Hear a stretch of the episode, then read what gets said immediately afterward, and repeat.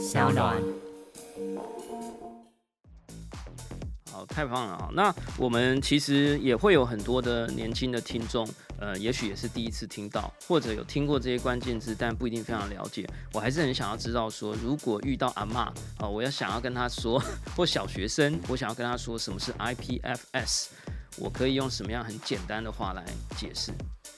I usually say that the way the internet 传统的网络在运作的时候，其实它的运作做法是，它告诉你说，比如说你到一个图书馆，你要跟他说，在第几楼的第几个书柜的左边数过来第三本书，你要去找这本书。但是呢，就是 IPFS 的做法呢比较不一样，是你只要知道这个书的名字，你不管去哪里找，只要他这个人拥有这本书，他就会把这个书给你。所以这个是一个特别的呃身份认证的呃资料的身份认证的做法。科技、创新、娱乐，各种新奇有趣都在宝博朋友说。嘿，你听宝博朋友说了吗？Hello，欢迎来到宝博朋友说，我是葛鲁军宝博士哈。呃，Web 三的世界呢，其实有一个很重要的隐形，但是也不能讲隐形了哈，很重要在背后运作的系统哈。当然有时候我们也在前面使用它哈。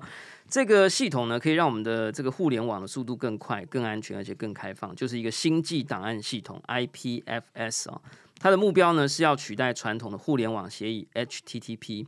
曾经呢，在某一些国家、城市的政治运作里头，或社会运动里头，曾经发生过，呃，这个有一些社会运动的网站，呃，架在这个 IPFS 的系统上面，警察冲进去想要找机器把它关机，让网站下架，但是因为呢，这个呃服务还有这个网站是在 IPFS 上面，所以它根本关不了机了哈。那今天呢，也是非常感谢千万粉丝每个礼拜锁定我们的节目哈。为了回馈大家，我们今天做了非常非常重大的努力。我们之前很多次的连线呢，连线到了云南、纽约啊。今天呢，我们是实体连线了，我们直接把加州带到录音室里面来。我们今天的大来宾呢，就来自于开发 IPFS 的公司 Protocol Labs，这也会是我们首次尝试的英文翻译访谈。为大家邀请到了曾经多次来过我们节目的 Noah，要来让我们介绍了解一下 IPFS Protocol Labs 啊、那如果你不知道什么是 IPFS 的话，先让你知道，如果没有这个系统，呃，我们百分之九十的 NFT 可能就读不出来，也可能就会消失了。让我们欢迎，呃，先欢迎今天我们的大来宾 Protocol Labs 的研究团队负责人 Research Team Lead Evan。Hello, it's great to be here. Thank you for having me. That's great。好，那我们今天呢有一个呃 Evan 的这个 duplicate，这个复制人对复制人哈，就是呃我们的 Noah。大家好，好，那我想呢，在这个我们的节目的惯例，就是会先介绍来宾的学霸背景。Uh, yeah. Hi, my name is Evan Miyazono. 呃，大家好，我是 Evan，然后我现在是在这个呃 Protocol Labs 当呃研究的总监。那我们在我在我的背景是在 Caltech 的 PhD 的博士，那学的是这个实验性物理。那我自己的野心呢是帮人类完成一个呃协作系统，那让世界变成一个更好的社会，这样。那他拿了这个学士学位跟 Master Degree 呢，都在 Stanford University 哈。呃，我们这个节目经常来很多学霸，我想今天可以说是学霸中的学霸了。我们都知道，其实呃，在好莱坞电影里面，好这一段可以不用翻哈，就是说在好莱坞电影里面呢，我们如果说，哎，你是什么学校的哈，通常有几个我们都会听过，一个是 MIT 的哈，那再来可能就 Stanford 的哈，然后呢再来那 Cal Caltech，这绝对是这个 top of the top 哈。那所以我们今天呢，这可能也是我人生中第一次，这一段可以翻哈，这可能是我人生中第一次跟 Caltech 的 PhD 对谈。我们今天有非常重要的任务，要让大家听完这一集节目以后，了解三个关键字：第一个 Protocol Labs，第二个 IPFS，第三个对我来讲也是新的单字，叫 Hyper Search。所以，呃，我们的千万粉丝一定都会很好奇哈，就是 Protocol Labs，呃，是什么？可不可以介绍一下这个中文翻译叫做协议实验室的一个非常酷的一个单位？We're a company that was started. 我们是 Huang Bennett 在二零一四年开始的，呃，这个呃公司，那主要是做研究。我们的呃工作呢，跟任务呢是去建立新的工具，然后让人类可以持续前进。那我们觉得呢，去开源、开放的去制作这些工具呢，对于人类社会持续前持续前进是非常重要的。所以 Protocol Labs 它是有产品。还是发行了虚拟代币，还是他创造了 Protocol 去运作一个系统？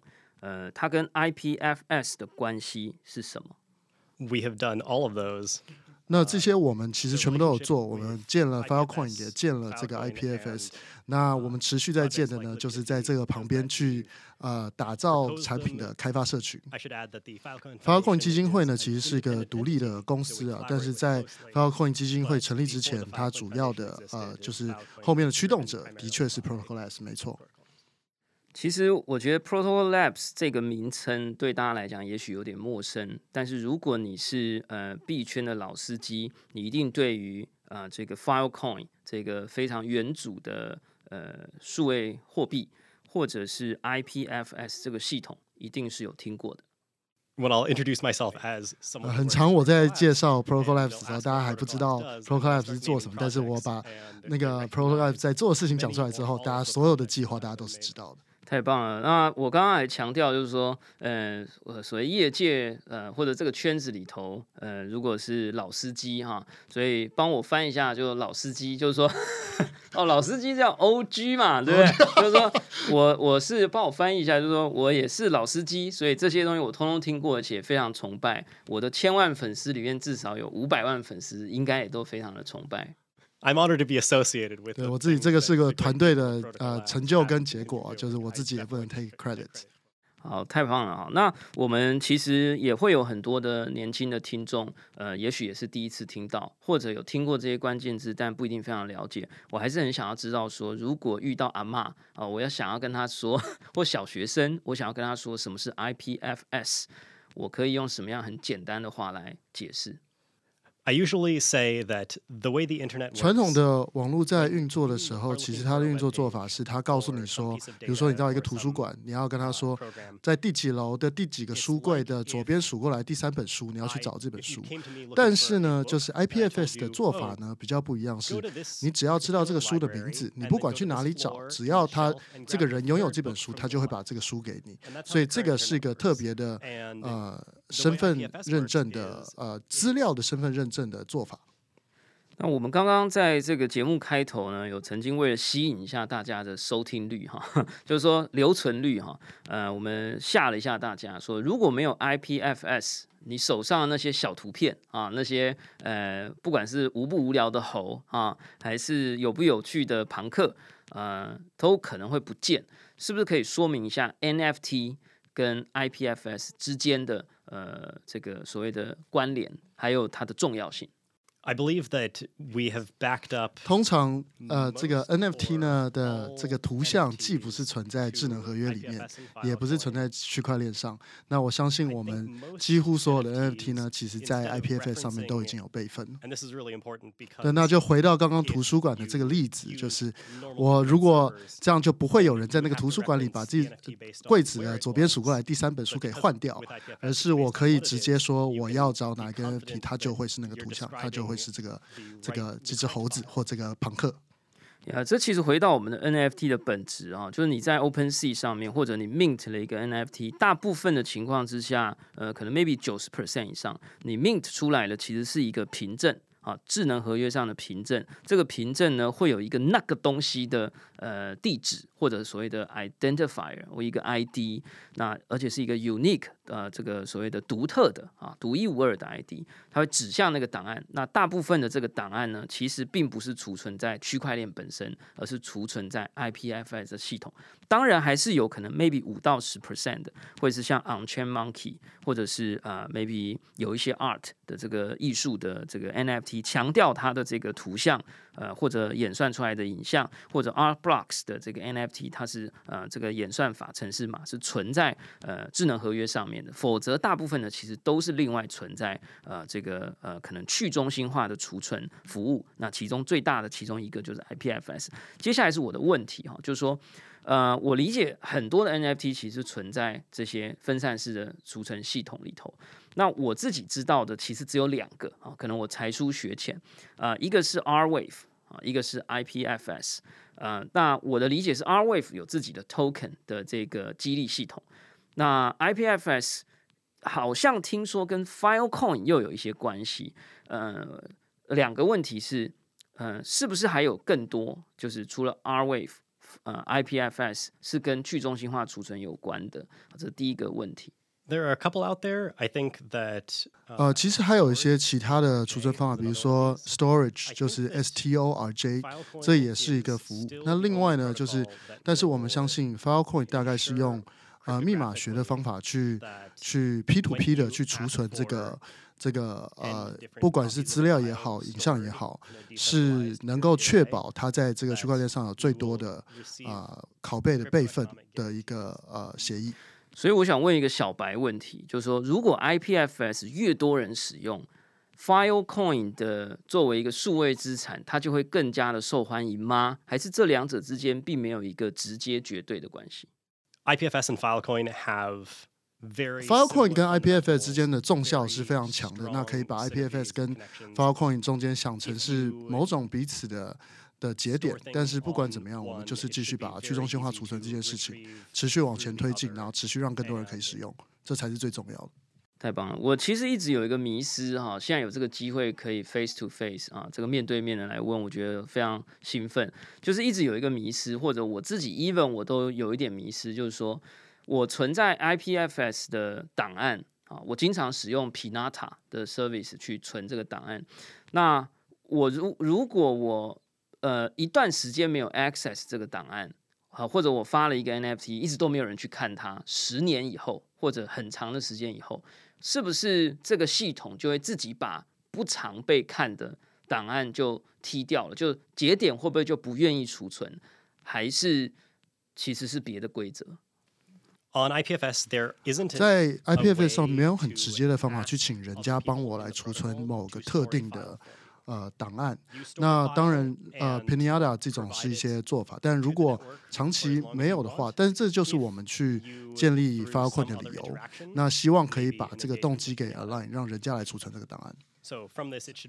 所以这样子，其实 Filecoin 跟 IPFS 中间的重效应该就很明确了，就是呃，IPFS 就是你把档案放上去的地方，但是那个 Filecoin 就是会是你去请人家来帮你去储存这个档案的的动机，然后那个人也会呃那个呃储存的这个单位也会有动机愿意来帮你储存这件事。好，我们关于最后一个关于 Filecoin 的问题或 IPFS 问题，待会我们就会进入这个我也是完全没有听过哈，但我今天非常想要了解这个 Hyper Search 啊。最后一个部分想要知道的是，假设我是一个小白啊，然后我放了一个我的家里的宠物啊，猫咪的照片。在上面，在我透过的是 IPFS 的节点的城市，就在 Mac 上面有一些这个 IPFS 节点的城市，然后我透过这个节点 run 起来以后，然后我放了一个档案 upload 上去，可是我后来我的电脑就关机了，我就再也不使用电脑了。那可是我又觉得我我我必须保护那张图片，它应该要某种程度分散式的被储存在其他的节点上。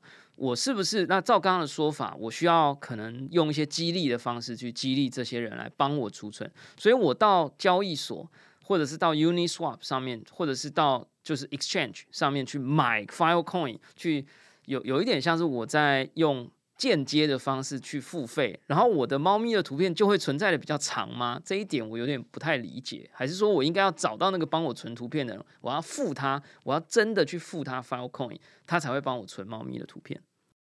Within Just IPFS，那逻辑呢？其实就是，嗯，我把哎，如果我单纯把照片放上 IPFS 的话，这个没有办法去找人家来帮我储存我的我的我的照片。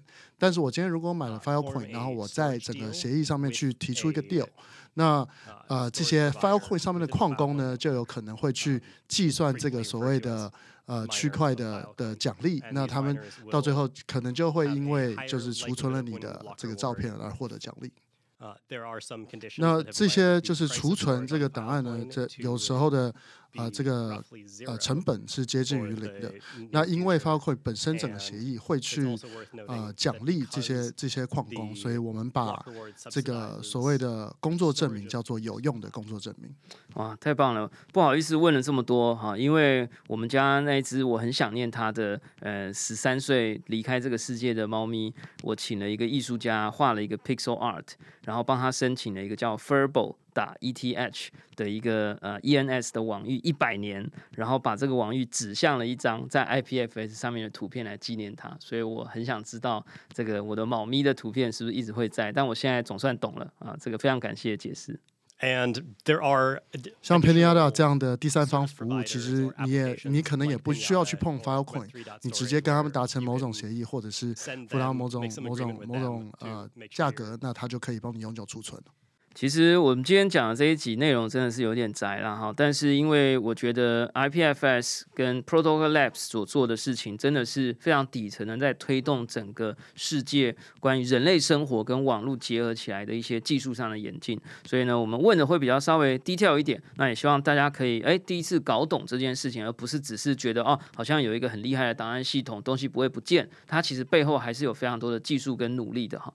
那我接下来呢，想要来问一下这个。Hyper Search 啊，嗯，作为一个这个老司机哦，OG，你这次一定要帮我把 OG 说出来。OG 是只有台湾人用吗？不是吧？对不对？都有用，都有用。对，作为一个这个 Crypto 的 OG 啦哈，这个呃，我其实一向觉得大部分的新东西我都有追到，但是 Hyper Search 真的是漏掉了哈，这个这个逃过了我的法眼，所以呢就要来问一下，所以 Hyper Search。是什么东西？它是不是呃一个新的呃 Protocol Labs 的技术？能不能跟我们介绍一下？Glad to hear hypercerts are the newest trend. I describe them. 呃，我会把它形容成是某种互动的资料层。那这个资料层会把所有人对某些事情的贡献给记录在这个区块链上面。所以它听起来像是一个班级奖励系统。呃，能不能用一个？呃，当然我知道它可能是一个 protocol layer 的东西，但有没有一个应用的情境可以让我们了解这个 protocol 所扮演的角色？So they aren't being used yet. 我们现在其实呃，这个 HyperSearch 其实它的智能合约还没有上主网，那现在还在还在等最后的一个所谓的安全的的审核，然后我们才会把它上到主网。所以那个你现在听到这的确是非常新的一个潮流。可以把它想象成是一个太碳权的普及化或普遍化，把碳权的这整个的概念呢，给呃应用到其他的场域里，不管是气候变迁也好，不管是这个什么国家安全也好，不管是社会进步也好，都都行。那在过去其实没有一个很好的方法去将这样的。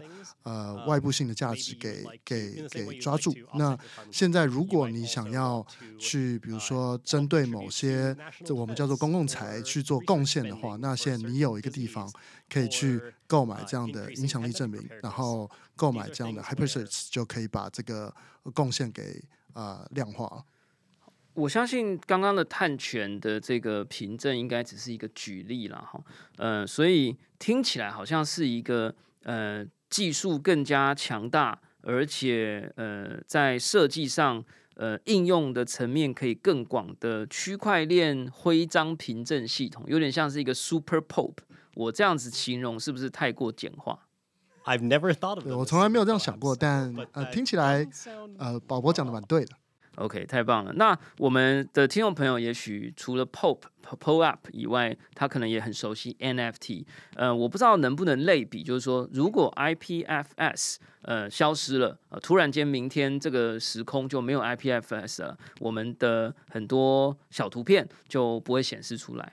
那如果有一天 NFT 的 ecosystem 生态系也运用了 Hyper Search，我们可以去想象说，然后如果没有了 Hyper Search。NFT 就会怎么样吗？或者反过来就说，NFT 如果有了 HyperSearch 的这个技术，是不是有可能会有更多的可能性，或更安全，或者更有趣？所以从某个角度来说，呃，其实 hypersearch 就是一种 NFT。那一般人知道的这个 NFT 呢，可能是跟图像相关，那它可能是在这个 E2C721 上面的这个标准。那其实 hypersearch 使用的这个标准叫 E2C3252，3252 其实就是721的一个延伸标准。那大家如果那个有一个我们自己的的例子叫做 Molecule，Molecule 是一种 IP NFT，那 IP NFT 其实就是一种 hypersearch 的应用。那你可以把它想象像宝宝刚刚讲的，是一种 Super p o App 的 NFT 的使用情境。哇，所以呃，接下来其实我们是可以想象说，HyperSearch 其实是在以太坊的主网上面运作的。那所以 HyperSearch 这样的一个 protocol 或者这个 layer，呃，其实会跟以太坊的生态是会有关系的吗？So we do plan to launch。呃，我们现在的确是打算在以以太的主网上面去去去 launch。那呃，但我们觉得很重要的其实是所有人的这个贡献，你要怎么去追溯某个人的贡献，他必须要是在一个单一的这个什么资料库上面的。we do plan to have 那当然我们有一些跨链跟链接链链跟链中间互动的这个打算跟计划但是这当然也要看这些链自己本身的发展情况它有没有向外去做连接。我们当然也是觉得，就是这个东西在想象里面，当然也可以在 Web Two 的基础上面去做。但是这是其中一个例子，在 Web 3上面做，其呃有它的这个呃呃不可篡改性，有它的透明性，有它的 Permissionless。所以这些东西都是对于 Hypersearch 来说很重要的呃特点。太棒了！我觉得我目前至少懂了一半啊，我回去会自重听几次哈。呃，所以我现在了解为什么它叫做 Hyper Search 啊，它应该是一个呃更更广的一个呃 infrastructure 或者 framework 一个定义。呃，我刚刚大脑里面想到了一个新的类比叫 Meta POAP。 But we can't call it that because then it'll just be the POAP that gets launched on Facebook. yeah, yeah, yeah. Okay, nice. So hyper is a nice word, and also I understand uh, why why you named it about hyper because it's hyper search. Yeah, it's really nice. So 呃，最后一个问题想要，呃，Yeah， I would actually uh, 所以呃 hyper search 的其实你可以把它想象成是在呃一个某种就是因为我们把它看成是一个六度空间六种不同 metadata 的的的组合。那这个包括啊，谁做了这个贡献？什么时候做了这个贡献？然后做了些什么样的贡献？它的贡献的大小跟时间是什么时候？还有这个贡献的权利到底是属于谁的？那这个就是我们把它命名为 Hyper Search 的其中一个原因。哇，Nice！啊，我觉得这很棒啊，这算是一种 contribution 的一个多维证明啦。那当然，也许我们今天是第一次认识这个科技，我们可能会过度的简化。那也这个科技目前也在一个非常早期的阶段哈，真的是听宝宝朋友说才有这个福利啦哈。那我相信呢，大家也可以理解到，它很可能是一个跨链的 contribution 的一个多维证明，它还正在发展当中。它目前主要可能会先在 Ethereum 上面做实验，但是呢，在背后推动的这个实验室 Protocol Labs 已经证明很多次的证明他们在这种底层架构的设计上面，其实是真的能够改变世界、改善世界的哈。所以我也个人也非常期待，我会持续的关注。OK，so、call to action 哈，就是我们接下来就是希望能够呃让这个团队呢来让我们知道一下，哎。呃，为什么会会来台湾啊？就是是不是因为要找寻一些人才啊，还是希望能够找一些呃像 D TSMC 啊、Foxconn 啊来找一些公司来进行合作，还是台湾是一个呃这个呃科技绿能岛？就是说这个问题呢，就是嗯，这一次来台湾是不是要来做这个技术的推广？呃，有没有什么是我们可以呃协助，或者是呃听众朋友如果有兴趣，是可以怎么样的来参与？呃，是不是有想要增财，还是说想要呃多认识一些企业来跟你们做合作？这样台湾可以做到什么？然后你们想要这个透过这个节目来做什么样的 call to action？I would say a little bit。呃，这些当然都有一点。那其中一个比较大的原因呢，就是我们现在正在呃做一个叫做 founding the commons 这样的一个大型的会议。We've been here trying to 我们在找愿原则上在找愿景一致的合作者，然后希望大家可以一起来把这个人类的协作系统给打造出来。像道这样组织，大家可能都是用某种直接民主，用某种寡头的呃治理机制，或者是独占治理机制去去管理这些道。那我们呢，就是希望可以找到一个新的协作方式，让大家可以一起合作。太棒了哈！这个今天呢，非常非常的感谢 Evan 来到我们的节目哈，也非常感谢 Noah 在这个呃脑浆快要喷发在我们的录音室的这个这个高热高速运转的状态之下，替我们来进行了这个替身的翻译了哈。那呃，我相信我们有一些方法可以来追踪这个计划，不管是官方网站或者是 official 的这个 Twitter，我们都会把它放在我们的节目说明栏位。那也希望这个 Evan 有机会的话，都可以随时再回来我们台湾。呃，这个台湾是随时欢迎这种。最新的科技，那当然呢，也随时欢迎再来我们的宝博朋友说的节目，再来继续聊聊 Protocol Labs 的各种产品跟服务，还有新的架构，还有新的系统。好，以上就是我们今天的节目啦，感谢大家收听今天的宝博朋友说，我是葛如君宝博士。如果你喜欢我们的节目，欢迎点选订阅，下一集就会自动送上给你哦。